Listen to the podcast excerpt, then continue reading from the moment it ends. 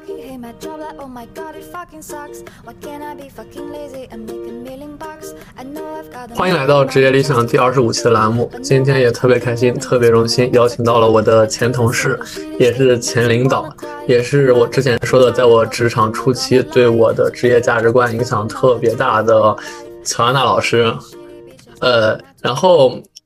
乔安娜的人生一直是很跳脱的，她前些日子呢刚刚经历了裁员，在多年工龄后拿到了一笔补偿金，摆在她人生面前，就不就业、躺不躺平、快不快乐的问题接踵而至。呃，然后我们俩最近聊天过程中，我发现他很体系的用脑图总结了这一连串问题的自己的个人的解法。那我觉得我们这期节目也特别有趣，我们试图和他一块儿去聊天，主要通过他的这一系列的脑图去帮自己，也是帮别人去解释一下被裁员后找到开心或者找到快乐，或者说你愿意躺平的方法。嗯，然后我们这期特别特殊，我觉得更像一期科普帖，大家一定记得要划重点啊。那第一点的话，我觉得。就很多同学应该对蒋娜老师会特别的好奇，为什么这样一个人他可以那么开心的躺平，可以不工作啊？然后他的钱够不够？那我觉得发生这些所有疑问之前，可以先请蒋娜老师去简单介绍一下自己的职业生涯吧。对，嗯，啊，行啊，我是一个普通那个二幺幺本科毕业的，然后我第一段三分之一的工作是在那个外企广告公司做 creative branding 相关工作。啊，然后第二段呢是在互联网创业小公司，就是特别风雨飘渺的那种，呃，随时会倒闭的那种 startup。然后最后的三分之一呢是在互联网创业公司，也叫互应该叫互联网外企吧，就是顶音。然后我这个过程中呢，大概是裸辞过四次，然后也非常幸运的被那个 lay off 过三次，裁员啊，对，是开除的意思。被被裁员过三次，对，就是哇，因为公司的关系，比方说融资啊。或者要撤出中国啊，就类似于这次的情况，就是拿着离职金走的情况，我有有经历过三次。你是裁员大户呀，而且这个大家都说我很幸运，裁员暴发户啊，简直是是是是是，跟我一起工作可能会有一天就是突然给你笔钱，然后让你回家睡几天。对，所以所以蒋娜老师其实聊这期节目特别合适啊，因为就是很多人可能是最近面临裁员，但他其实已经接二连三的面临很多裁员了。对，所以你真的是收获了很大一笔钱，是吗？这几年可能甚至比你工作都要多。嗯，那那是不可能的，因为我之前两次是呃创业公司嘛，嗯，所以他就按照 N 加一来赔的，然后可能也就能让我在家待三个月，哎，可能就要出去工作了。然后这次呢，其实这笔钱呢，说少也不少，说多那你也不可能因为这笔钱你说。我就可以财富自由了，我觉得也是做不到这一点的。但是的确，这样子的过程会让你觉得，哎，老天给了你一个可以休息一段时间、break 一下的机会，还挺好的。好羡慕，哎，没有。然后我们下个问题啊，就我觉得还是一个惯例。虽然这期的话题是关于蒋娜老师的裁员、算钱和躺平，但是我们还是想问一下蒋娜老师，此时此刻的你还有职业理想吗？呃，这个。话题，我想改个那个问题啊，因为其实职业理想只是人生中的很小一部分，嗯，所以我我想说，因为它可以是我整个人生理想中的一部分，它它它没有那么重要对于我来说，所以我可以分享一下我的人生理想啊，就是自由掌控人生，就就是这样。所以你觉得怎样才是自由？就是你有选择的权利啊。我举个例子吧。就比方说，呃，我很喜欢吃海鲜，但是我如果得了痛风，我就不能吃海鲜，那我就没有自由掌控人生的这一部分了。所以对于我来说，我刚才我也想了想，就是它可能需要三个支撑部分，一个就是物质，你你，毕竟我比方说我想出去旅游，我可以不坐飞机，我坐火车，但是你还是需要钱来 support 你的。第二个就是精神层面，就比方说我还是需要有些我自己的兴趣爱好。然后需要有一些朋友，嗯，跟我一起让我的生活变得很愉快。第三部分是健康，因为你没有健康的体魄，你你根本无法谈自由这件事情。所以，呃，我不需要我的人生有多么的高度或者深度，但是我希望我可以自由的去，呃，计划和执行和享受我的人生。这么听下来，其实我感觉这完全就是人生理想和好像和你的职业理想确实关系不大。因为，因为我感觉，其实你每份工作好像也不是在追求所谓吃海鲜，或者是旅行，或者说是健康的生活。那从你刚毕业到现在的话，一直是坚持着这样一个人生理想吗？然后中间也没有产生过一些很宏伟啊，或者很很想做的一些职业的理想吗？我觉得不矛盾，就是说当他们是一致的时候，就比方说，我可以说我所有的工作，几乎我所有的工作都是都是我喜欢的，并且给我创造我精神上快乐的。就是我们当初我们当初工作的时候。你应该也没有没有听我 complain 过，哎呀，好无聊啊，或者说 你，哎，就我不想做啊，或者说，哎呀，这都是什么狗屎工作，我基本上没有说吧，就是我还是希望我做的时候，这个东西是我想做的，嗯，然后我也愿意把它做好的，我们也能在中间获得足够的精神和物质的反馈，对，就是这两件事情不矛盾，你知道吗？就是，嗯，你好的工作就很简单，我我工作十多年了，然后我很多朋友都是我的同事。因为你也没有别的地方可以找到好朋友嘛，就是他们成为了我的朋友，然后呢，工工作也会给我比较好的钱，然后呢，工作也能给我带来很多快乐，然后呢，但是你你就比方说，我想我想出去玩，我不会说我因为工作我就不出去玩了，然后我我我其实我找了工作啊，然后我跟老板请假的态度都是说我希望我要出去玩，我要去玩，而且我经常是出去玩两个星期以上的。然后我换工作中间，我也会给自己留足够的时间去休息和去做一些工作中我做不了的事情。所以就是你，就是有时候我们会说我们要去平衡我们的工作和生活，但其实本质是你你到底想要怎么样的生活？工作就是生活的一部分，就是我不希望因为工作去损失掉我一部分生活的快乐，因为工作可能本来就可以给我带来很多快乐和很多我需要的东西。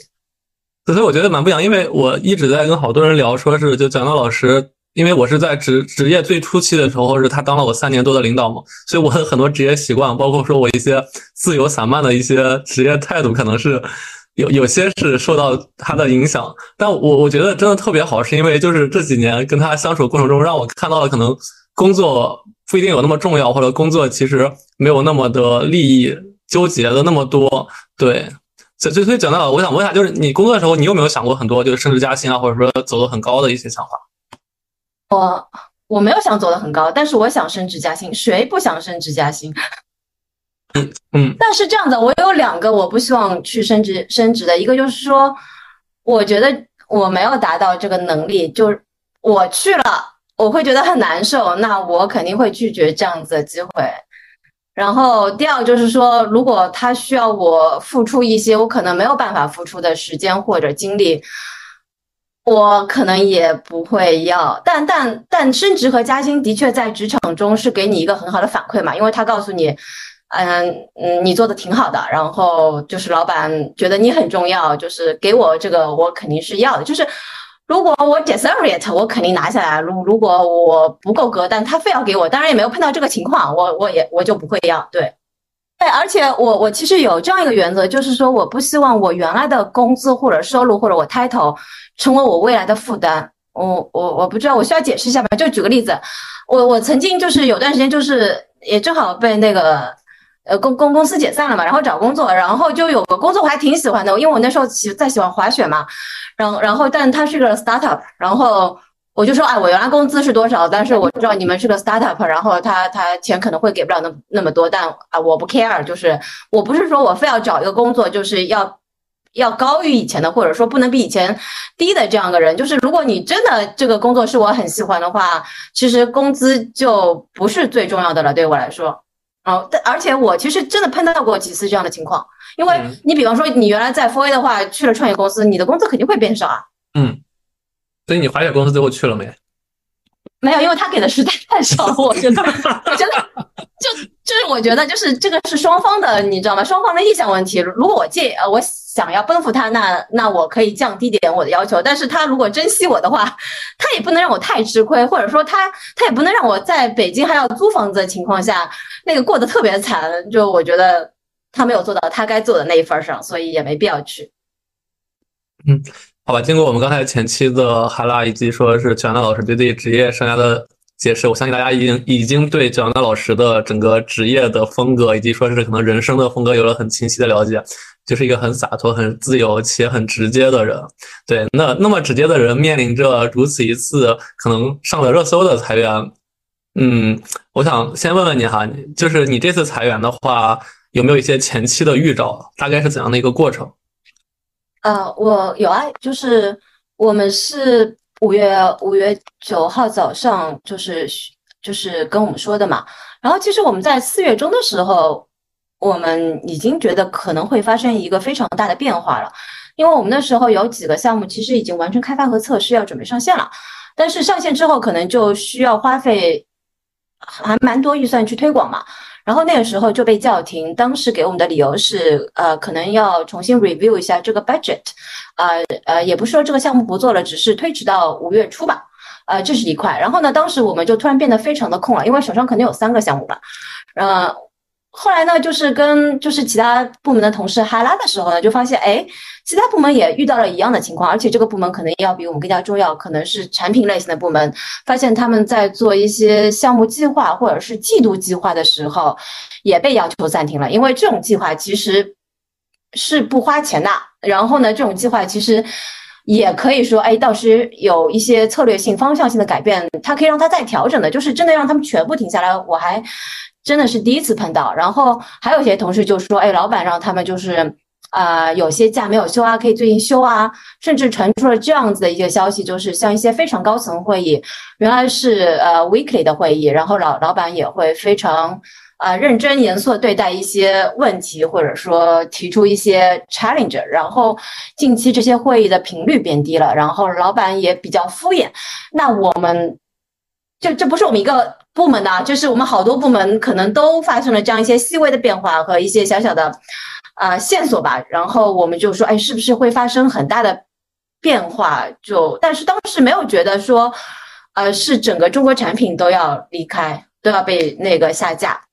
当时觉得哦，可能是个大裁员吧。啊，然后我们大概在四月底的时候，因为那个五一放假嘛，我们四月底的时候。呃，就听说就是海外的那个就是匿名呃网那个 app 呃，Brian 就是有领英的，就是美国的同事就是发出一些消息，就是说呃可能马上就会有个大裁员，然后其他的地方都说是呃 Sales 这边的裁员，因为它整个的市场预算就是招人这块就是全球在都在下降嘛，的确没有那么大的需求了。他唯一说到的就是说可能有一个。Country 就是在产品上要有变化，甚至好像出现了中国这样的名词。我们这时候可能心里就会有最大、最最最坏的一个打算，就是说我们可能整个中国产品就要走了。那这样子的话，就是我们要解散了。所以这是我四月底的时候，基本上就知道这个消息了。然后，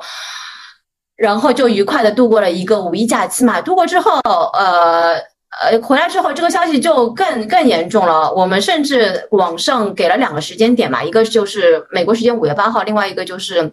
好像是五月十五号，或者就反正就这呃这两天时间吧，可能就会 seriously 的，就是跟全球公布这样一个消息，然后。五月八号是星期一，中国时间是星期晚上嘛，然后我们一直在等通知嘛，因为如果我们有非常大的消息的话，我们会发全员通知，通知开会，然后一起说。因为领英其实还是蛮一个公开透明的这样一个公司，不会憋着，或者说你一个一个人叫到小办公室去聊，我们一定会当面就是对着所有人一起说的。但是当天晚上就没有发，然后呢，嗯，大概到十一点左右嘛，我们有。有有一个群，然后就说哎，怎么还没有发呀？然后我们也睡不着嘛，然后我们还 开了个视频会议，然后我们在那儿聊，就就聊到了大概十二点多。后来说哎，没有发就算了，然后就睡吧。然后因为呃最后一个季度，其实我们工作都工作量都挺少的。呃，我大概每天基本上是九点多起的，然后然后如果没有会的话，我不上闹钟了。然后我那天就上了一个八点闹钟，我就担心他就是通知我早上九点会嘛，然后我。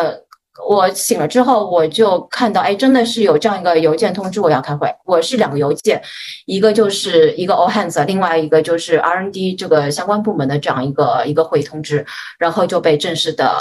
呃告知了这个消息。那一刻，你的心情是怎么样的？啊，终于说了。对，哦，我们我们就还，因为我们当天其实你也知道，我们是灵活办公嘛，就是可以去不不去办公室的。然后呢，我收到通知之后呢，我就去办公室了。去办公室之后发现，哎，今天人特别特别多。平时我们我们那一层啊，就可能也就来个四分之一这样子人。那那那天基本上来了三分之二吧，或者说五分之四，就基本上都到了。嗯，然后大家就在聊啊，那个你收到邮件了吗？怎么怎么样？就是大家就是还是处于一种。不说开心还是不开心嘛，但至少是一种非常亢奋的这样一个心理状态。嗯，哎，那你之前其他两份裁员的话，会不会那么的公开透明一些？可能就是酝酝酿了好久。哦，前面有两次都是小小的 startup，一份就是说，呃呃，我我的老板就类似于一个 CMO 这样的人物嘛，就是他在周末的时候找我出来吃饭，然后呢，他就问他说，我有个好消息和一个坏消息，你要听什么？然后坏消息呢，我我我想坏消息最多也就。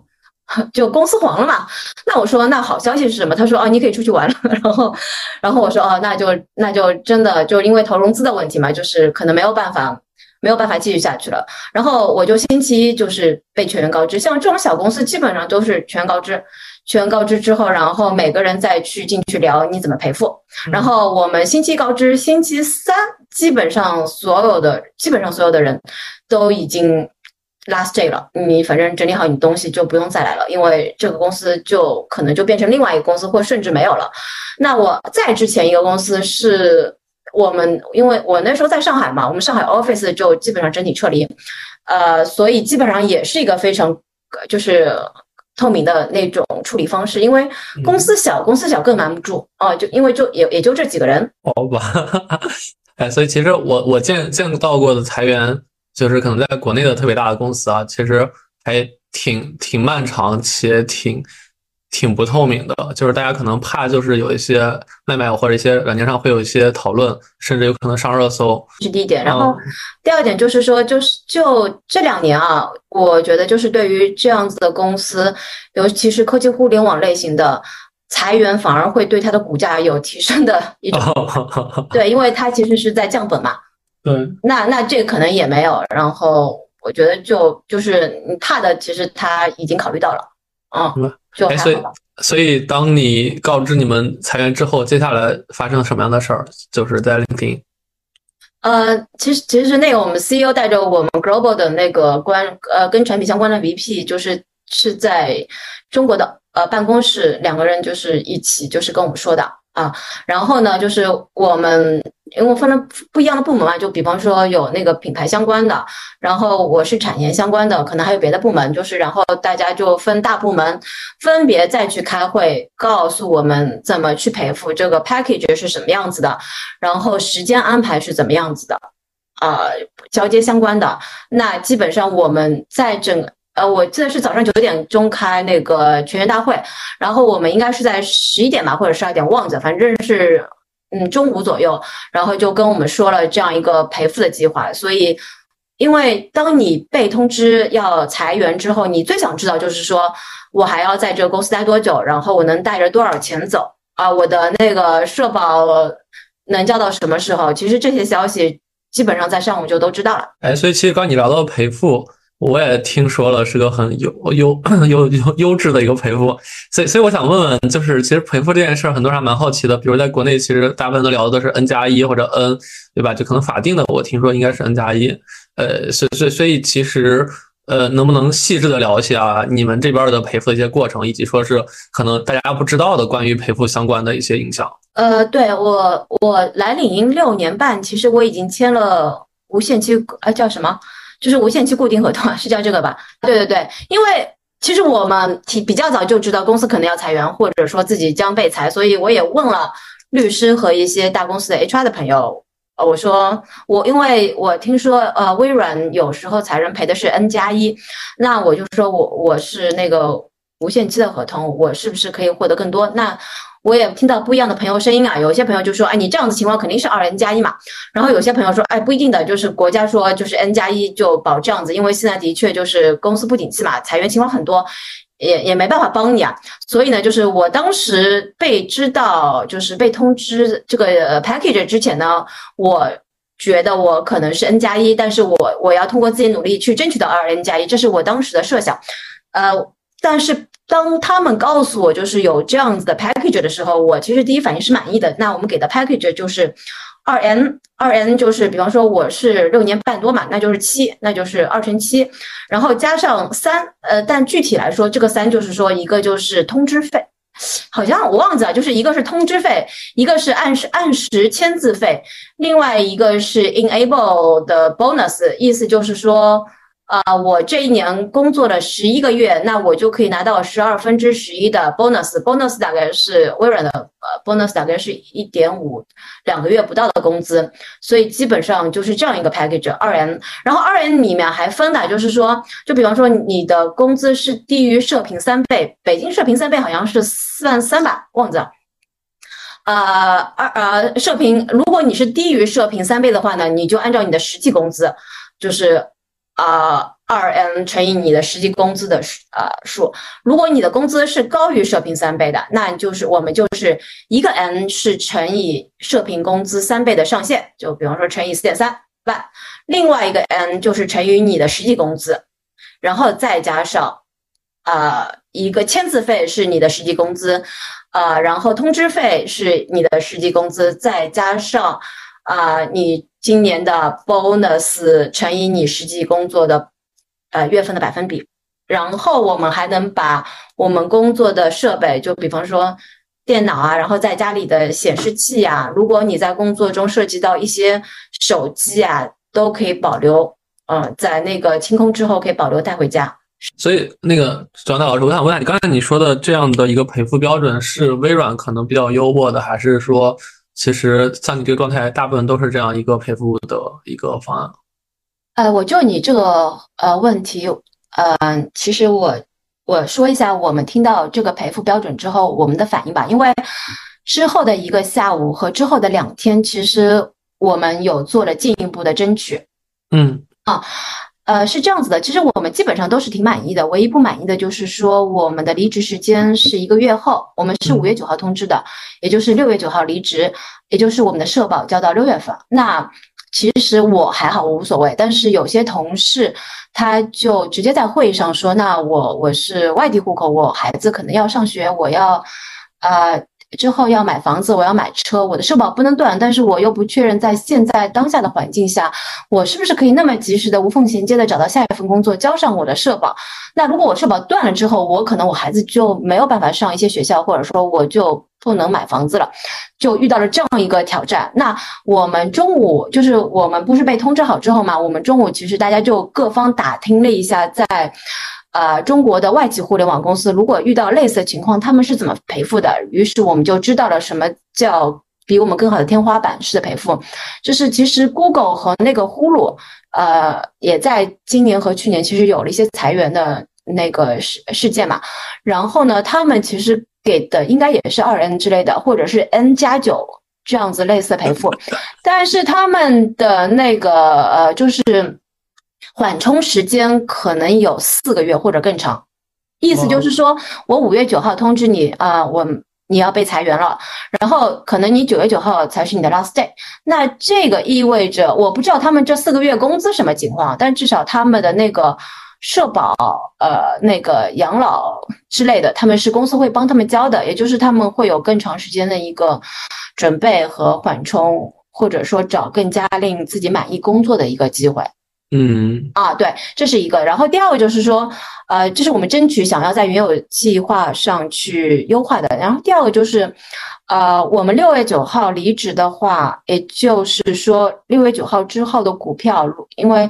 王鑫可能知道啊，就是我们可能刚刚入职的同事，一年不到股票是没有释放给你的，嗯，或者对吧？或者比方说，我们一年是分四个季度去释放股票，我们下一次释放应该是八月份吧？那我们啊八月份股票就拿不到了啊，因为我们也听说有些公司它会因为呃，虽然你离职了，但是我会提前释放半年或者一年的股票给你，因为股票对于我们来说也是一个非常好的硬通货嘛，因为微软股票非常的坚挺。呃，然后还有一些同事，他来了可能不到一年，那那他可能过了再过一两个月之后，他就能拿到他呃入职谈的股票的百分之二十五。那我们提出的第二个诉求就是说，哎，我们是希望我们可以提前释放一部分股票，尤其是给到那些入职不到一年，就是一点点股票都没有拿到的同事，否则他们损失就太大了。嗯，对。那我们中午就进行了这样一个 research 嘛，然后。呃，我们下午就召开了一个会议，是我们离职的同事，因为我们其实也在上午的时候，我们拉了一个离职群啊，然后我们就呃 book 了线下的会议室，然后也有线上播录视频会的那个号，然后发现同事非常积极，大概下午那个会议室一个坐不满，后来呃一个坐满了，然后后来又一共大概有三四个会议室都有人，都是大会议室，然后线上也有很多同事，就是我们一起把我们的诉求都聊了一下。然后把它写下来，当然中间也遇到了一些矛盾，就比方说我是老员工，我在这儿好多年了，二 M 对我来说可能有意义。那有些同事来了，呃，一年不到，那他可能就是就会很少嘛。虽然领英好像给了另外一个政策，叫不到一年好像算他二点五还是什么，我不是特别清楚啊。但是还是优于市场的。但是对于他们来说，他们可能更想要的是类似于呼噜这样 N 加九的这样一个这样一个 package，你知道吗？所以呢，我们的确发生了一些些小小的就是不同意见，但是我们的呃最后还是确定我们有两个优先优先的，就是建议，一个就是说，呃，我们希望可以延长我们的缓冲期到四个月；第二个就是说，我们希望可以提前释放股票。然后我们呃我们确定之后，我们做了一个非常简单的一个一个 draft。然后我们就有个同事去我们 CEO 说啊，我们有一些关于这个离职赔付计划的一些不同想法，我们能不能来聊一下？然后我们 CEO 也特别好嘛，就是他大概在通知之后，因为他正好那时候在开会，他大概半个小时之后就来到了我们的会议室，现场来到会议室，然后听了我们说呃说的我们想法，然后他就说他就说，其实他们在之前的一个月也一直在我们帮我们争取更好的赔付计划。嗯，也搜集了市场上不一样公司的这样一个 package，然后呢，我们现在可以说出我们的想法，他觉得这个特别好，然后他也建议我们把它写得更好，然后可以提交给 global，因为这件事情，因为他其实也是被 lay off 的一个人嘛，他他就是最后还是要给我们的一个全球的一个团队去去看的这样一个计划，然后呢，我我们那时候就。准备要重新再写这个呃这个文档的同时，我们也在做签字嘛，就是啊，我是什么部门的谁谁谁，我同意这样子的一个一个诉求，啊对，然后就在我们做这件事情的时候呢，我们 CEO 又通知我们说，因为我们 Global 的那个管产品的 VP 就住在我们隔壁的酒店，然后他知道这件事情，他愿意也来线下听一下我们的想法，然后。呃，他也来了，然后我们就又说了一遍，然后他就说你们可以把这个邮件发给谁谁谁谁，然后他可能主要负责这件事情的，然后他看看有没有可能去去了解一下我们的诉求，并且做一下调整。哎，所以其实我我我继续想问啊，就刚才那个你聊，大家很多人有很多意见，但是其实我看到很多国内的公司。大家抗争的点其实更多的在于说是你有些法定的是 N 加一给不到 N 加一或者怎么样的，就是其实你们这个赔付相对于国内的所谓的法律规定已经是优厚很多了，但是你们还跟企业要更多的诉求，就是从从你们角度，你们当时想的是对标的一定是其他的外企对吗？就是也不是说是跟国内的企业去比。呃，对的，因为我们觉得有可能会被考虑这些诉求的前提是。呃，公司整个的员工文化其实一直在告诉我们，就是说，公司首先是愿意倾听我们想法的。嗯，第二个就是说，公司其实也一直在考虑员工可能面临的一些问题和困难。公司其实也在日常的工作中有在帮我们考虑，去帮助我们，或者说帮我们解决一些问题。嗯，就是我们提出这些诉求，不是说公司你一定要这样改，一定要这样子，否则我们就怎么怎么样。我们从来没有在威胁公司，或者说我们去对抗、对立面公司。嗯，我们。只是说啊，如果有可能，或者说公司如果有这样的预算，因为我们的确很多同事最近找工作真的很难，他们不想断交社保，因为这可能不是经济利益的问题，这可能就是他们生活的问题。他们最难的可能就是孩子上学的问题。那我们觉得，我们说出我们的想法，嗯，是对的。作为一个领英人，我们应该这样做啊。对，而而且其实刚才小南老师也说了，就是当他们说出想法之后，公司的高层很快的时候就会响应，包括大家也在去帮他们积极解决解决他们的诉求。我觉得其实这样。呃，是一个很人性的公司，尤其在国内很少见到那么人性且高层愿意去聆听你的想法的公司。对对对，就好多地方的公司，其实老板都不会出现，最多线上跟你聊。一一定是 HR 关个小黑屋一对一的。对，HR 加上律师，就是非常冷血的。但但其实公司在最后，我我们都觉得这还是一个非常温暖的家庭嘛。所以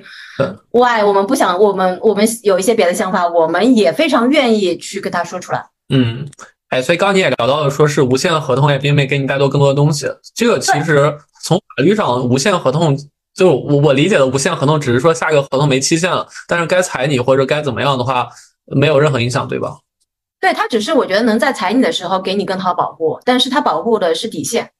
OK，嗯，哎，然后我另外还有一个比较敏感的问题啊，就也是很多人应该关心的，就是孕产期的问题。就是像很多孕妇，他们都说企业采孕妇的话，一定是会背上很高的道德舆论以及说很大的风险的。但实际上，从法律法规上来说，采孕妇这件事儿是不是也也没有什么影响？它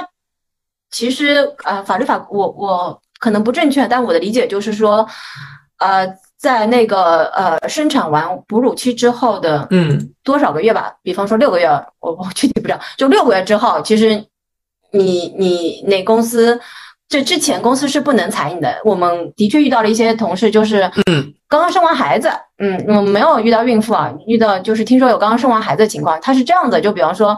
你的那个哺乳期，比方说是到八月份或者十一月份，那你被 lay off 的时间就是八月以后。或者是十月以后，就是你之后跟我们拿的是一样的裁员的一个 package，但之前你是可以继续拿工资和相关公司福利的。嗯哎，所以 LinkedIn 也是有这样的人存在的，对吧？就是现在其实还在公司，对对，因为因为是这样子，因为整个产品都没有了，嗯就是这个部门没有，他留这样一个人，其实我觉得对于这个人未来的职业发展和他的呃职业规划也没有任何意义。那还不如早点通知他有有这样一个计划，这样一个时间，有这样一笔钱，早点做计划可能会更好。嗯，挺好的。哎，然后刚才你也聊到了，说是很多同事其实挺难找工作，尤其是是你身边应该有很多这样的同事。那你能跟大家分享一下现在这些人找工作的一些情况吗？呃，可以，就是就我知道，就是呃，我觉得身边三三部分同事吧，一部分同事就是因为呃，可能呃，美国的零产品相关部门也需要这样子的一个人才，嗯。然后有些职位正好也在招聘，那就是优先就是内部先释放出来，他们就可以去申请，所以我们中国应该有十几个同事就是去美国入职了。哦。就是他没有算被裁，他就是内部调岗。E 对，啊，对，就挺好的。然后呃，还有一部分同事可能跟我一样，就觉得哎，其实之前工作挺久，挺累的，然后正好公司也给了一部分钱，可以让我们休息一段时间。然后正好也是特别热的夏天嘛，我们想先躺一会儿，或者说嗯先休息一下，那就可能没有再找，或者说没有积极的再找。然后还有一部分同事可能也是闲不下来吧，或者说有这样子的压力啊、听说有呃有在接着找工作，就包括我们其实，在五月九号之之后，呃，我们老板其实呃 leader 也在 offer 我们，就比方说帮我们看简历啊，或者说给我们找些机会的这样这样沟通嘛。然后同事有时候也会在公司里面面试，啊、就是但是听说就是说。呃，首先就是给出去的简历拿到面试机会，可能要比之前几年少。然后呢，如果面到最后有机会入职的话呢，给的钱好像也没有特别好，嗯就是可能有我听说也有猎头反馈，就是说啊、领领的就是可能整体的工资还算比较好的，所以在现在的年景下，你要找到跟零差不多的，还比较难。对对，嗯。对你一算上股票的话，太难了，因为就是你也知道，当时我我我扔股票的时候，那时候的钱和你们现在应该是两倍还是三倍，我后来就一直在总结这件事儿。所以如果 pack package 如果加上股票的话，真的是我觉得现在国内公司是很难给到符合李宁当时那个标准的一个一个包的。对对对，所以就是说，其实找工作有的时候，有的时候你会说啊很难很难，其实是很难找到你想要的工作。就是说，对你比方说你降低要求，哎说哎我我我我比原来少一半，那肯定能找到这样的工作。你 不能说哎我我呃我我要找到跟原来工作量差不多的，还要跟原来一样的工资，甚至更高的，那嗯你可能就很难找，因为。因为我们在领英待过的人，就是心里还蛮认可，就是说这种性价比的工作，外面还是挺少的。对，而且刚刚像你说的，如果降低工资的话比较好找，但其实我现在工作你也知道，其实我是降薪去的。就是如果你降薪去一个新工作的话，一定是要对这份工作有很大的热情，或者你有很明确的目标想做成一些事儿的，不然就是其实从公司角度来说，他也会觉得说是，那我给他降薪招过来，他是不是他的积极性是不够的？从你个人也也来说，那我其实赚的比以前少，是不是要干更少的事儿？所以这可能也是一个难找工作的一个矛盾点，就是招聘你的公司也不一定愿意说真的降薪招你。嗯，对，就是嗯，也不想抱着就是去那儿摸鱼的态度进进一家新公司嘛。对，对，然后唉，就是 就这种心情还是蛮能理解，对。但其实很暖心的，就是我我和郑郑大老师其实都进了聆听的离职群，因为大家相当于大规模的都人多了。就很暖心的是，群里的各种的曾经的大领导呀、大老板们，他们每天都在帮大家推荐很多他们朋友在呃招朋招聘的一些职位，这个还真的蛮暖心的。就他们其实没有什么义务必须帮你。是是是，但但对，就我们也希望我们有更多的同事能入职好的公司，拿到好的职位，因为这样也能负责更多的。离职同事，对大家都活水起来才能更好嘛。对对，而而且我和蒋大老师，我们俩的学历应该是当时我俩进 LinkedIn 的时候，我们俩是特别低的两个人了。当时我记得我进的时候，LinkedIn 的百分之四十的人是清北及以上的学历，所以真的是很优秀的一批人。对，嗯，是。嗯，好嘞。那我们刚刚聊完了第一个大块儿哈，其实关于裁员以及他经历的裁员和一些赔付相关的标准。我相信大家也大概了解了国内国外一些企业的赔付的标准，以及说是赔付过程中你可能能去 argue 或者能去争取的一些点。那第二个问题，我觉得也是个比较实际的点，也是刚刚我们俩在聊的，就是当你被裁员之后的话，裁的那一刻可能是痛苦的，裁后其实还有个持续的阵痛，就是关于经济的问题。我相信转达老师也是有挺多想法的，因为已经可能经历了几个月了。就想和你去聊一下这块儿大概有几类的人，那他们现在都在做什么，去保持自己经济不断流？嗯，呃呃，我我因为我还跟一些同事，我们定期会聊天或者出来玩嘛，就是也也也大概知道有同事们在怎么应对这样一个过渡期啊，就是因为我们原来其实很多同事都租房嘛，我听说就是呃我们在那个嗯。三里屯附近，嗯，同事可能也都住在附近嘛，然后那里房租也挺贵的，就是 好像有同事就是五月底的时候就直接搬到了那个燕郊，听说用了原来不到三分之一的房租就可以住了三室一厅的大 house，就就就就同事就是开始就是有了一种省钱意识啊，就是呃这这这，我觉得这个是比较大的行为，就是我们平时也会省钱，就比方说，就我好多年没有做过公共汽车了，你知道吗？然后那天。我们要去附近的哪儿，就是突然说，哎，怎么去啊？那个打车太堵了。后来有我我边上那个那个同事说，我们坐公车呀。他说边上公车特别方便，然后我们就花了一块钱坐了公车。或者有有些老板说，哎，我平平时找那个阿姨在家做饭的，算了，现在也不忙。然后呃之后可能也没工作，我就自己做饭，把阿姨辞了吧。就是我们就是开始开始省钱了，你知道吗？就是嗯对，然后就这个还蛮就是当我们一发生这个情况之后，我们突然就意识改变了，就是开始。不乱花钱了，就是为了可能可以更好的躺一会儿吧，就是不乱花钱了。然后呢，那个我觉得压力最大的同事是有孩子的同事和交那个买买房要还房贷的同事。嗯哦，因为我听说最多的同事可能一个月一要还好几万，然后现在好多孩子都要上那个国际学校嘛，一年也没没应应该没有好几万，因为北京应该最多就能贷三百万，那应该最多就两万吧，咱俩应该是一样的。因为有人不止一套。哦哦哦！我我我我我目光短浅。对对，所以所以这些这些同事就压力蛮大的。就是如果我们不能及时找到一个长久的工作之外，可能有一些 part time 工作，就是希望有一个经济收入吧。嗯啊，那那呃，还有一块就是说有有些存款，但是没有孩子，可能房贷压力不是特别特别大的，那就类似于我这样子，就是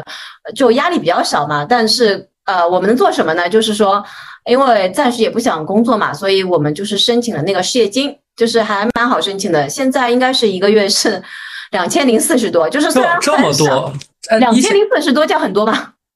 就是什么都不用干就能拿两千块钱，我觉得很多呀。啊，但但是你只能拿两年，还哎，反正根据你的工作年限，就是最多拿拿两年嘛。就是我们好多人都拿了，就是原来可能看不上两千多吧，现在觉得两千挺好的，快给我。对。然后第二个就是说，我们其实我们的离职赔偿在啊，好像六月底开始还是七月底忘记了，反正就之后的一两个月就陆陆续续给我们了嘛。然后我们也第一时间做了一些呃定期理财，或者说一些比较稳的一些一些基金，嗯呃，然后可我这边是因为我还有一些些就是。我还有房贷，然后呢，我们原来一直就是有钱但没还嘛，就想每个月陆陆续还。嗯，然后现在可能之后也没有那么多公积金可以去还了，就是我们就还了一部分贷款，呃剩了一点点公积金贷款，就是类似这样，就是希望可以尽量就是减少这样不必要的一些利息和负债，然后呢，那个小几千的这样的失业金能去争取，我们也第一时间去争取了。明白。哎，其实像你的家庭应该算是北京相对比较收入比较高的家庭，不稳定稳定，只是稳定稳定家。对，其实像你这样的家庭，如果面临一个人失业的话，还是也会发生很大的调整。所以其实相对别人来说，我理解他们可能因为失业找不到工作的话，最近的经济压力其实应该蛮大的吧。其实我觉得，如果一个人租房的情况又没有存款，因为好多年轻的同事。真的不爱有存款，我以前也没存款。嗯，对我也没有印象。那你你比方说，你最多给自己两三个月的时间，三个月的时间吧。你你之后一定要开始找工作了，你压力就很大，而且这种压力的结果就是说，你可能会强迫被强迫自己去从事一份自己没有那么满意或者喜欢的工作。嗯，啊，所以就现在如果真的那么不稳定的话，我觉得就是大家稍微给自己一些存款，或者说稍微减少一些就是不必要的支出。以防万一有那一天的话，让自己不要太措手不及。嗯，哎，其实你刚才也聊了，就是还是建议很多，尤其是年轻人，赶紧在两三个月之后找工作。但是我们俩，我们今天其实第三个话题是开心的躺平，就是你，你反而其实不属于说是准备找工作的那类人，对吧？啊，所以我觉得我们第三个板块，我想跟你聊一下关于躺的一个状态，对。呃，那我们一个一个来吧。就第一个状态，其实也是你提到的，就是说是大部分的人的话，一定是要开始近期找工作。那你觉得这部分人大概是怎样的一个心理的一个波动，然后怎样的一个行动？我觉得我呃，我我遇到的同事啊，就是我找那那些找到找到工作的我就不说了，就是那些 想找还没有找到的，就是。他们一开始肯定很，就是前一个月非常积极的投投简历，就是各各种软件嘛。我还去问他哪哪个软件反应比较快一点，大家大家都会分享啊。就是然后呢发，然后第二阶段发现反馈很少，嗯啊，就比方说有很多软件都会跟你说啊，多少人看了你简历，你知道吗？就或者有有没有人来跟你聊天，就是这种转化率特别低，嗯啊，或者说面试过程不是很愉快，然后第二个就特别焦虑。对。啊，对，然后第三部分呢，就是放，就是就放下了，就顺其自然，是吧？我们有时候会说那个出来玩个密室啊，或者吃个饭，他们说算了，就这样子吧，就是能找就找，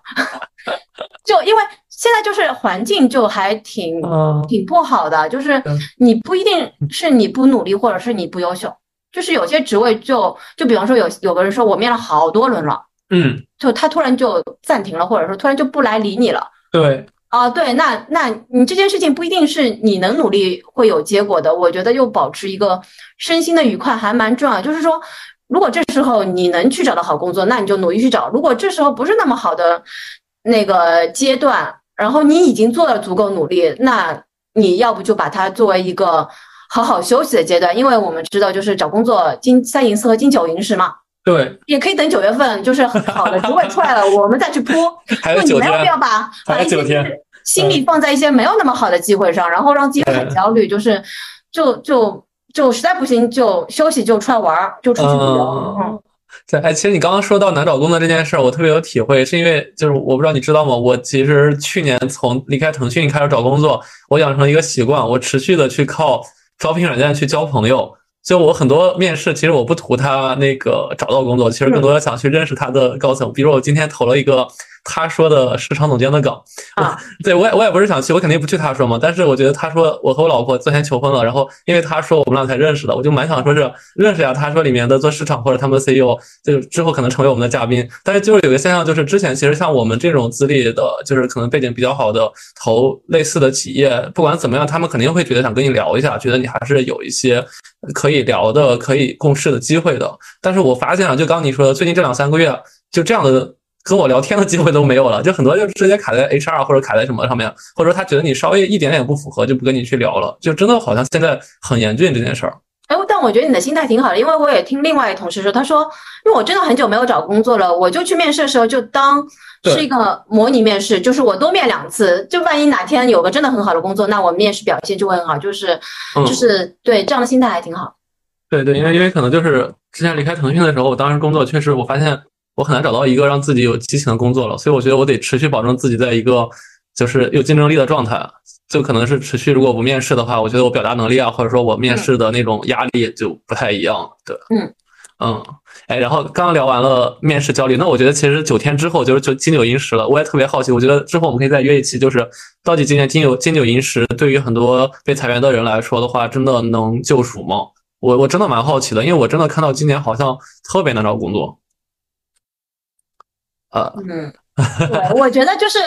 可能最后的情况就是大家去了一个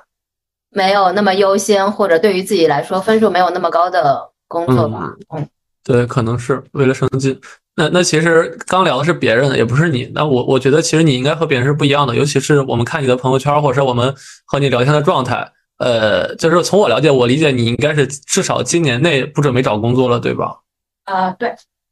那你能跟大家聊一下你的一个心理的历程吗？呃，因为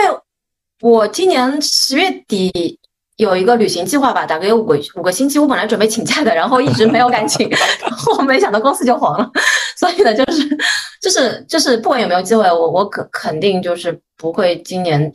我觉得我也蛮难找的，所以啊，我可以说一下我我的心理吧，就是说就是。我刚开始不上班的时候，就是五月九号被通知之后，就是我也经历了一点点小小的焦虑，因为当你不上班之后，你就会发现你的时间要重新被重组，就是因为原原来其实我觉得工作让我们变得更懒惰了，就是说你不需要去思考你的人生价值，也不需要去构建你的时间安排，因为你按照工作的步骤去做就好了。然后当工作没有之后呢，就是你你你突然发现，哎，我的时间该怎么安排？我原来我原来的想法就是说我做计划嘛，但是我我我根本不会做计划，就是不愿意去做计划，也拿不起这个笔。后来我就发现，OK，既然你不愿意做计划，那你就把每天做的事情写下来。嗯，以就是以防过两天忘记在前面做什么事情，觉得自己什么事儿都没做，但其实他做了很多有意思的事情。然后呢，我大概就是今天晚上写今天做了，或者是第二天写昨天我做了什么，就是我今天大概干了些什么。就这样之后呢，我就没有那么焦虑，就不会觉得啊我我在浪费时间，因为我对于浪费时间，我本来就不会觉得我看个电影啊，我看个书啊，或者说我出去玩个，我就是浪费时间的。但是我希望我自己做一些什么事情，那这是一个。然后第二个就是说，你你原来是有一个。评价体系的就很简单啊，你做了一个很好的活动，你老板哎做的真好，然后发个 bravo，或者是那个数据还不错，就是你知道这件事情啊做的还挺好的，是不不是因为我觉得做好，是因为别人告诉你做这这件事儿挺好的。当然没有别人告诉你的时候，你你怎么去告诉自己这件事儿你还做的挺好？这件事儿也我也觉得适应起来可能更难吧，因为你你人活着总是需要觉得自己。做了有意义的事情，或者说，哎，我成长了，我进步了，或者说，我今天让做了一件对自己有价值的事情，所以这件事情你也需要重新去跟自己沟通。哎，这件事你还做的挺好，不再听别人说了，所以这件事儿也是需要去适应的。嗯，对。然后啊，你其实我是找到那个给自己一个肯定的一个方式了吗？啊，因为我本来其实就是一个蛮会肯定自己的人。就是哎，就是王鑫，就是就是这件事情，我觉得还蛮重要。就是我我原来有个领导说，他说哎呦，他说你这件事儿做的挺好。我说嗯，我知道我这件事儿做的挺好。就 就是首先我我我有认可自己的可能一种标准嘛，我可能从三四年前就这样子了，但但也不全是。然后呢，然后呢，我我最近我主要在怎么安排我的生活呢？除了就是社交之外呢，我可能。呃，我我我我可能就是在学弹吉他，然后画画，然后呢有时候运动一下，然后怎么样？然后呢，我我除了我会记录做了什么事儿嘛，然后我也会比较，就说哎这件事儿你好像比之前画的好一点了，或者说你现在把这个曲子弹出来了，就是我会给自己一些比较积极的鼓励，就是哎既然是做挺好的，就是你看你你这个吉他课已经上到第十一课了，你都会扫弦了，你你都会弹和弦了，就是就是。就是有些东西能让你觉得啊，我进步了，就是可能是课时，或者说有些比较重要的东西，就就好像就是还有就是，我最近在上那个就是动物相关的英语课嘛，因为我之后旅一个旅行要去看很多动物嘛，然后然后我我我我我我也会去反馈自己说，哎，这次你哪里哪里说的不好，你下次上课提前半个小时稍微准备一下。那我我觉得就是原来我们也学习嘛，但是那个时候有分数，现在没有分数，但是很多东西已经帮你建立了一种你的判断标准，或者说你知道怎么进进步。工作的时候和学习的时候，这块东西就是没有那些具体的东西，没有那些人来表扬你的，没有那些分数，没有那些 promo 了，但是这些东西，这些判断的标准和。一些 benchmark 其实还在的，你把这些东西再拿回来，我我不觉得我可能过三个月还是这样子，但是现在这种对应自己的方式好像还能凑合用。哎，太好！哎，你的 MBTI 是什么？不是 INTJ，所以我可能还是能一个人生活。不是，你怎么可能是 I 人呢？你肯定是 E 人啊！我肯定是 I 人啊！你你认识我那么多年，你都不是知道我是 I 人吗？你你那么外向，我我只对熟的人外向。那我就说到第三个了，就是我我可能觉得我不工作对于我来说很大的一个挑战，是我如何维持一个社交生活。嗯，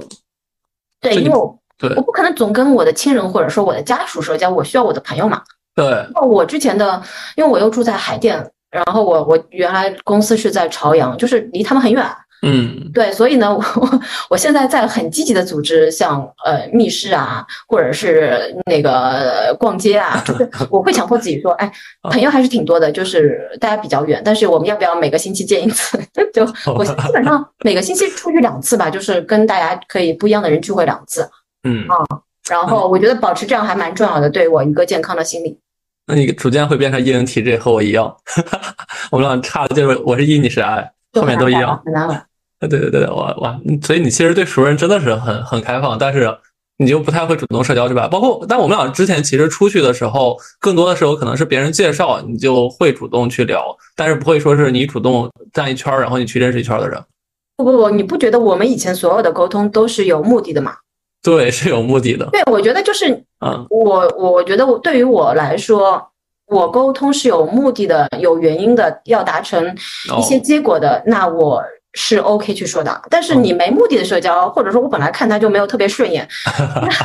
就不太愿意去说话。对，哎，刚刚其实蒋楠老师提到了 LinkedIn 另一个特别好的东西，我想简单说一下，就是 Bravo 体系。这个可能也是我当时离开那年开始的，就是我觉得这个东西。特别好一点在于，说是很多企业其实经常是 PUA 或者给你高压去压迫一个人的那个劳动力，但是在 LinkedIn 的话，它是特别崇尚说是通过正向激励来去让大家产生更强的生产力。所以有一个 Bravo 体系，这个体系是说，如果你和另一个人共事做了一个项目，如果你觉得那个人做这个项目带给你了帮助的话，你可以去选择给他二百积分、五百积分或一千积分，这个可以你自己去选。然后给的积分越高的话，那个人就会收到更高的积分，但是可能很高积分需要你的领领导或者你领导的领导去批准，他觉得 OK 可以给你给那个人之后，他可以拿这个积分干嘛？可以直接当钱用，兑换各种的奖品。对我记得我当时走的时候，好像还兑换了个什么小电子产品，还挺挺挺挺多钱的。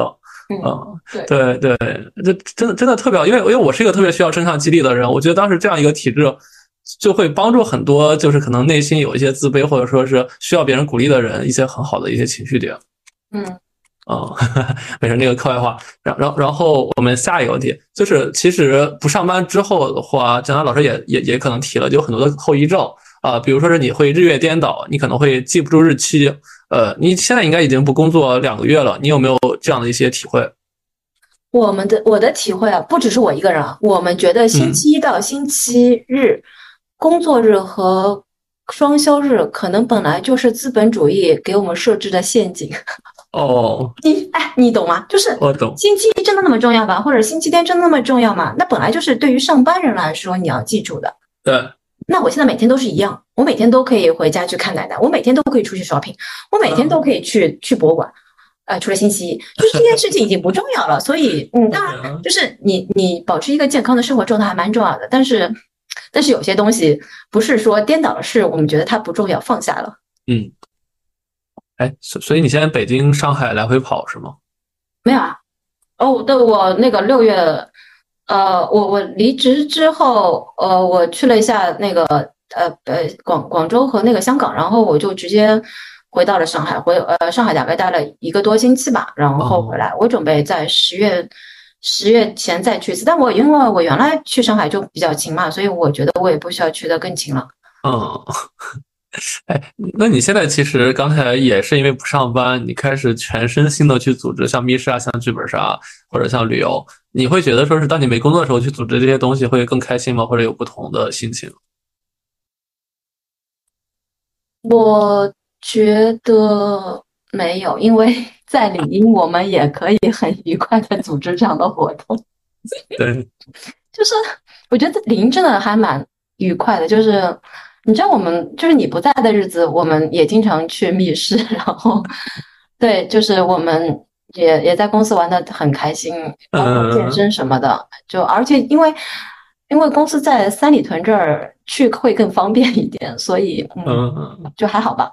因因为特别特别神奇是，就是我之前在临沂组织了一个三国杀的一个小分队，就是大家每天下午去一块打三国杀。当我离开三四年之后的话，我们这个小分队还在，我有时候还时不时去打，直到可能今年开始就彻底没机会了，因为打牌的人好像也都没了。美国了是吧？啊，对对对，他们好几个去美国了。然后像我们那个剧本杀在组织，剧本杀没有组织起来。对对对，那但剧本杀就是它时间太长了，就是我上班的时间，我我没办法玩，玩的话就得打到凌晨两三点。啊，对，好吧。对，哎，不不不真的，我今年没打过剧本杀，去年因为疫情，周末全都什么都不干，然后所以我去年打了得有二三十个本，然后今年截止到目前一个本没打过。厉害厉害，然后我我们现在密室嘛，密室现在也挺贵的，大概四五百块钱一次，我们就是我们一个月还一次 算。所以没有没有说是每天都去玩是吗？呃，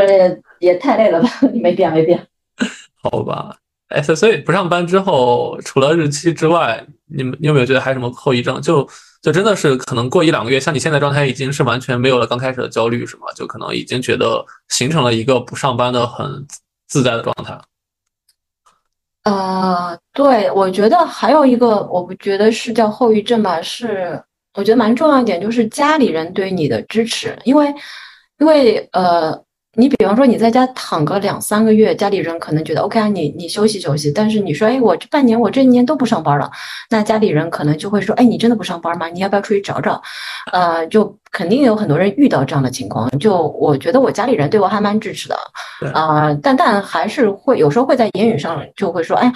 哎呀，真的要那么年轻呃不工作吗？或者说，哎呀，你你就在家躺着就之类的话，就是也不知道是我敏感啊，或者说那个什么，就是，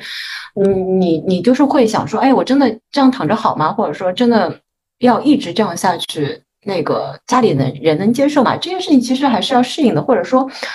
要要找到，就是说，哦，OK，你不工作那。你你没有收入 OK 吗？就是我那如果我可以通过理财或者通过别的方式，没有以前多，但是还是有一些进来的话，我觉得可以吧。或者说找一些 part time，因为我不是很想做 part time 工作，或者说别的。但是如果你处于一个完全没有收入状态，然后然后又真的没有到一个 应该退休的年纪，我觉得你要特别坚持的话，你真的要信念非常强大，否则还是呃，我觉得。会受到一些周围人的一些，嗯，他们偶尔言语上的一些影响啊，影响。对，好吧，哎，刚才你其实也说了，我本来想问的就是说，你有没有想过去接一些 part time 的东西，比如写小红书啊，或者说比比，比如帮别人做一些丙方的案子啊，你也没有想过说去做这些事儿？我觉得就是又烦钱又少，我不想做。确确确实是这样。小红书可能还好，自己做自己的号，但是当丙方的话，确实就是这样。对，就可能不一定啊，就是真的逼不得已也能去做吧，但不是没到这一步嘛。嗯，赔的实在给的太多了。也没有没有没有，我现在花的少。啊，哎，所以刚才你也其实刚才也回到最初说的，就是你一直有跟我在说嘛，就是聆听应该是你最后一份工作，你想就是做完这份工作之后就给自己退休。你刚刚也说了，可能说是再过两三年的话，确实可能会这样。那我想好奇啊，就如果说是。两年之后，你发生了现在这件事儿，你是否真的会就开始退休？呃，我觉得不能叫退休吧，就是说我可能做些事儿不以钱为主要目的。哦，啊，就就就比方说，就是我我还是有些其实挺想干的，就是可能没有钱或者钱钱比较少一点，我也想愿意试一下。就是比方说，有些比较喜欢的东西啊。呃，跟我原来工作完全没有关系，或者说跟我的技能、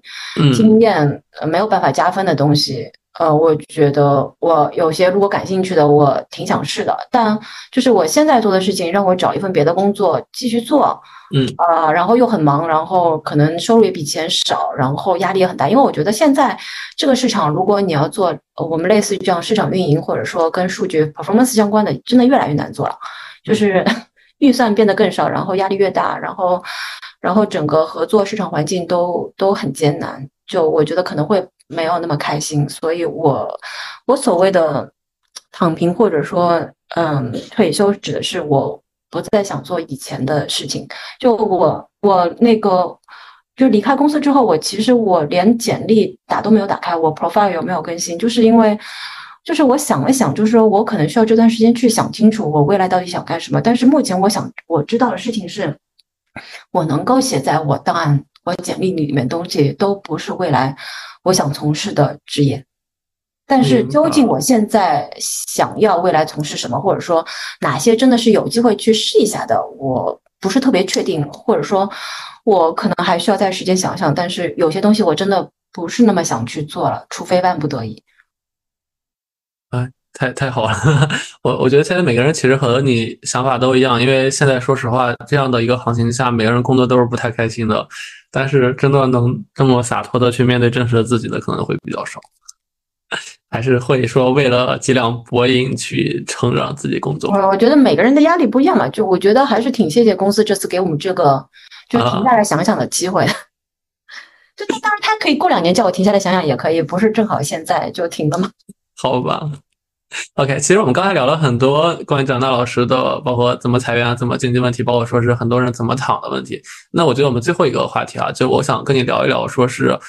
你如今已经开始很开心、很快乐的躺了。那你快乐躺这个东西到底是怎么实现的？可以给很多现在正在被裁员、还没找到工作的人一些建议吗？呃，首先你要有经济积累，嗯就是嗯。就是人生活开心的每天过生活，你还是需要物质支持的。嗯啊，当就是如果家里很有钱，或者说你之前工作那几年存了很多钱，能让你躺半年、几个月的话，那你你值得在那儿休息。你不可能说，我一边我平时花的特别多，然后或者说平时我就没有再好好工作，我就不想上班，嗯，就用我爸妈的钱。当然，你爸妈有钱也行，但你在没有钱的情况下还这样子，然后又要求生活支出很高，嗯，那你如何躺？就是这个是要的。然后第二个就是说，呃，健康，就是我也给大家提个醒吧，我们在呃正式离职之前，我们因为有商业保险嘛，然后我们都去做。一些检查啊，或者说啊做按摩啊，或者没看病没看完的病就去看啊。就是如果你公司给的你这样的福利比较好的话，就因为有时候就是裁员非常非常突然，有时候就是今天通知你，明天又走的，你根本来不及做这些事儿。所以呢，就是一定要在公司给你福利，然后你也有时间的时候，让尽尽量让自己健康。因为很简单，当你没有工作的时候，甚至没有医保的时候，就是去看病是很大的一个支出。然后你也没有一个很好的身体出去玩、出去旅游，嗯，所以你你务必要在自己有工作的时候去尽可能保持自己是健康的一个状态。然后第三个就是说，就是你要获得家人的支持。就是我我我第一次裸辞，那时候还是那广公司，就是我就跟我爸妈说我辞职了，然后就出去玩了大概四五个四五个星期吧。回来之后有一次我跟朋友出去玩，晚上了，然后我爸就发了一条消息给我，他就说他说哎你你你。你不用特别着急找工作，你找一个你喜欢的工作，那个爸爸养你。哎，我爸也不是很有钱人，我爸就普通人。但是我爸给了我那条信息之后，我突然就特别感动。我爸也不是平时说这样话的人，然后我就开始好好找工作了。就是就是就是家里这种人的支持，就是你想好好的在家里休息，或者说想好好的停下来重新思考一下未来要怎么走，就是一个宽松的环境和家里人允许你这样子的心理很重要。就是如果你天天又是跟爸妈住，或者说跟那个伴侣住在一起，然后对方又不理解你，或者说压力真的很大，对方针对你出去挣钱，那你只能被迫出去找工作，然后挣钱。所以我觉得这三个都很重要。嗯，OK，哎，然后其实我看到你的脑图里还有写，可能要重新去呃找一些定义自己有意义的人生，包括说是去对比五年前、十年前的东西，这块要不要展开讲一讲？哦，我那个最后一个啊，行，我我那个定义有意的人生，我觉得还挺重要的。就是我我们在一开始聊的时候，我们有说，其实工作让我们变得懒惰了，因为我们不需要去规划我们的时间，不需要去规划什么叫有意义的人生，因为我们觉得我们每天在工作，每个月发工资给我，这就是我为社会、我为自己做的最有意义的事情了。嗯，王鑫你这样觉得吗？就是当你有一天不工作了，你做一些别的事情，你会反问自己。我做这件事情有意义吗？或者说，就比方说，你 B 站随便看一个视频，看个纪录片，或者去随便逛一个，跟朋友吃个饭，带朋友在胡同里面逛一下，没问题，这件事有意义吧？后来我我我其实也过了大概一一一两个月吧，然后我有天就觉得，其实工作就是误导了我们，我们。我真的工作的时候真的是有意义的吗？我我回我有时候回想之前的一两年，我我没有觉得有意义啊，我都不记得我做什么事情，你知道吗？我们只是觉得啊，嗯，对我每天上班下班，我甚至有时候，因为我现我现在每天都会写我昨天干什么，我我今天干什么，我会写，比方说啊，今天运动了两个小时。练习了两个小时吉他，啊，一个小时水啊水彩，然后晚上跟家属出去遛弯了一个小时。我看见这事儿我也很有意义啊。然后我哎，我平时上班我干嘛？比方说，哎，你也知道我上班比较晚嘛，我十一点到公司对吧？跟同事聊天，吃个饭，吃个饭去溜达一圈，喝杯咖啡回来，然后工作两三个小时啊，工作到五点五点六点吧，这七点啊回家，回家之后看个什么？我觉得也差不多嘛。你真的在工作的时候，比方说你写个 PPT，你你开个会。哎，这件事情就真的那么有意义吗？就是啊，然后我反过来想，什么叫有意义？对于我来说，哎，我今天开心了，我我我健康了，我我我知道一些乱七八糟的知识，都很有意思啊。对，嗯，所以呢，就是我我我我，其实这件事情我还在慢慢的适应嘛。但的确，就是我现在不把工作就等于有意义的时间划等号了。嗯，哎，我觉得我蛮有体会的，就是你像我最近这两个月开始做电台。就就你知道，咱俩刚开始工作的时候，我还在为赤兔守墓，对吧？当时还做了半年赤兔相关的东西。就是，就你知道，我做电台一开始我是跟风，因为 Billy 他们开始做电台了，然后我年初就想做，然后拉着闹老师，拉着他们几个人一块去做。然后后来我我就发现，哇，做电台这件事真的好开心，就是可能找找到了我二十五六岁当时做知识分享那时候特别累、特别囧，但是每天和很多人聊天的那种快乐感觉。就像刚刚你说的，就是。反而工作完全带给不了我这种做电台带给我的快乐，这可能就就是你说的，我重新再找到自己活着的意义，对吧？嗯，我觉得开心蛮重要的。就比方说，有呃有有时候就是加班没有时间回去看家人，但我现在就有时间了，这件事情也很有意义啊。就是就是呃，包括还有一个就是呃，我很多人会觉得啊，嗯，两三个星期的出去的旅游。我现在没有时间，我没有钱，我可以等我退休之后再去。然后我最近不是去了次新疆嘛？我是从青海到新疆的，中间也经过了几次几天的那个四千四千以上的那个海拔。然后呢，我们就有一个叔叔啊，就是呃一起玩的一个叔叔嘛，他七十岁，七十多岁，年纪蛮大，但是身体很健康。然后呢，他他就是在海拔适应上，就是要比我们累很多，在体能上跟不上。然后我们当时有一个想法，就是说。很多东西不是说有钱有时间你就还能继续的，嗯，或者说你玩的整个的体验感和充分程度是不一样的。我可以在那里蹦蹦跳跳的拍视频，然后怎么样都可以。那他可能就要慢慢走，他甚至说：“哎呀，我要吸个氧。”所以呢，就是说，为什么一定要先吃苦挣钱，然后再去做自己喜欢的事情，再享受人生？为什么一定要按照这个顺序走呢？我们不能。先玩嘛，先享受人生嘛。当然，在有一些有一些些经济支持的情况下，就是就是你要知道，就比方说啊，我最近有个朋友去乞力马扎罗，他说基本上都没雪了，就是很多东西是不等你的，就也不一定是你的年龄啊。就比方说，